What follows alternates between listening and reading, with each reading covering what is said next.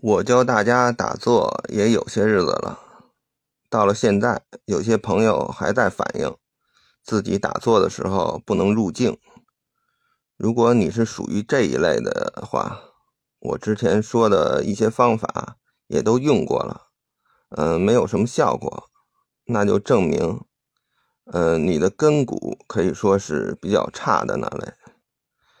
根骨代表什么呢？就是悟道人自己的客观条件和主观意识，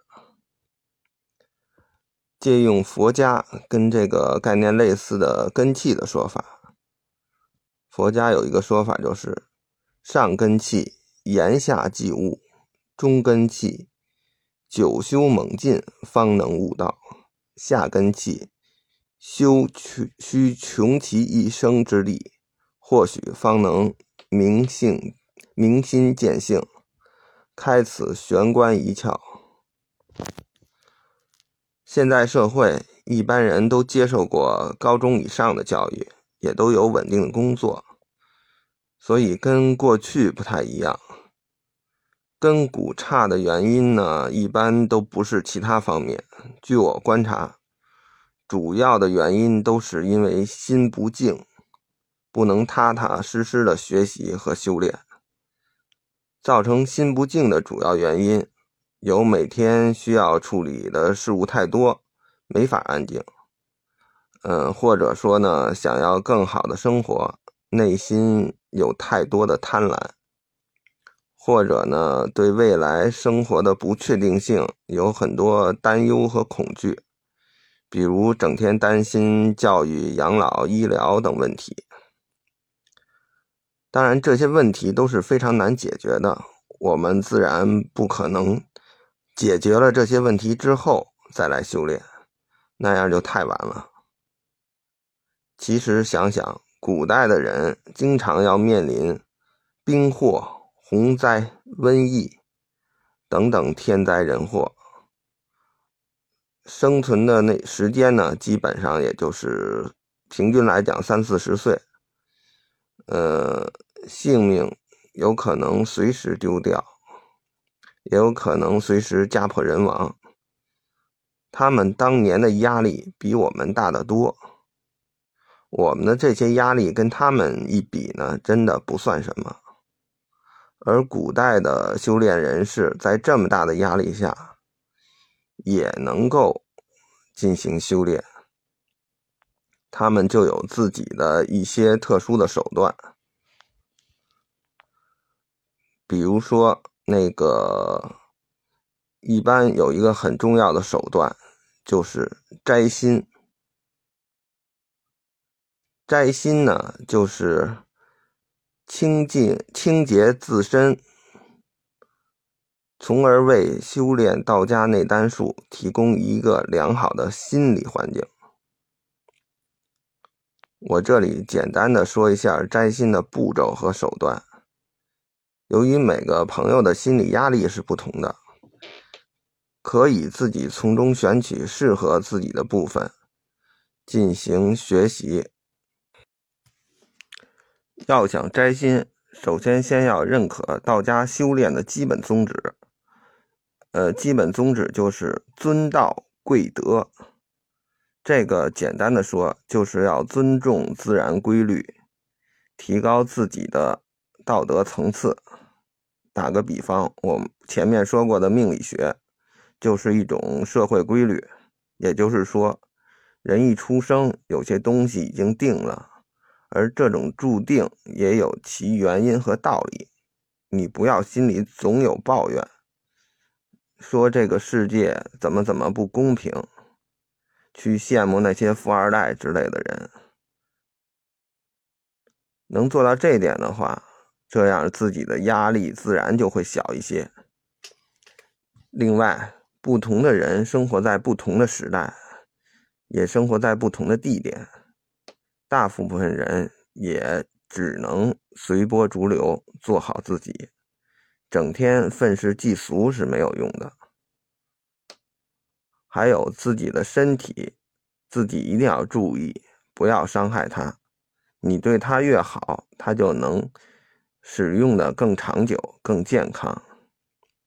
以上三点都是道的一部分，也就是说，我们嘴中说的规律。也有，只有尊重他们的人，才能有好的心态、好的结果。另外，说说贵德，道家的道德体系可以说是很详细，而且也很成体系的。说的最清楚的一篇文章就是《太上感应篇》，想来大家都听说过这篇文章。很多小说或者是电影、电视剧中都会看到某某主角看了这篇道经之后，立刻就悟道了。其实，这那些小说虽然说的有些夸张。但这篇道经确实有其不凡之处。人如果能懂得上面那些做人的道理，不说能懂全部，只要能够按上面部分做到的话，一辈子也能顺风顺水。比如最经典的一句话：“太上曰，福祸无门，为人自招。”善恶之报，如影随形。这个简单的去说的话，就是祸事都是人们自找的。生活中这种案例比比皆是。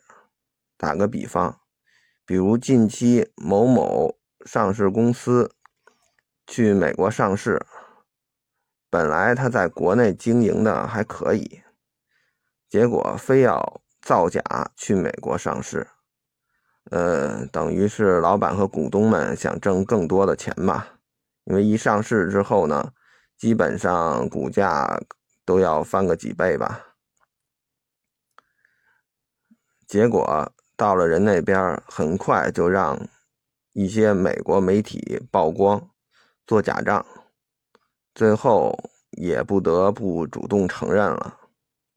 老总弄一个身败名裂。还要等待美国美国股民索赔的下场，何必呢？如果想到这个后果，为什么不就是不去上市，在中国安稳的做一个非上市公司老板不好吗？历史上能做到尊道贵德的道家人士有很多，很多都得到了长寿。我就近举一个近代非常有名的一个例子，就有一位非常高寿的老先生，叫李庆远，出生于一六七七年，也就是康熙十六年，去世于一九三三年，也就是民国时代，共计二百五十六岁。一听这个岁数。可能很多人都吓到了，认为这是瞎说，不可能是真的。但是实际上这个事儿呢，呃，网上不但能找到他本人的这个照片还能查到一些清朝的历史资料的记载。还有，在一九三三年的时候，美国的《时代》杂志和《纽约时报》也都做了报道。而近代媒体人民网和凤凰网也都做了报道。这个人呢，他本人就是一个老中医，从小还学习道家养生和武术，而他留下了一部著作叫《养生自述》，大家可以网上查查。其实这个养生自述呢，写的很简单。我就举其中的一段，上面说：“古之人法于阴阳，调于术数，饮食有节，起居有常，不忘坐牢，故能形神俱相聚，泰然百岁以上，不以为长寿者，只此故也。”大家听了这段之后，觉得很熟悉吧？如果以前听过我节目的都知道，这段就是我以前提到过的《黄帝内经·上古天真论》中的一段。可以说，他的经验就是道家的经验，没有什么太玄乎的东西。尊道贵德，好好的摘心，能更好的修炼道家内丹养生术，就可以长寿。从他的身上可以得到确凿的证据。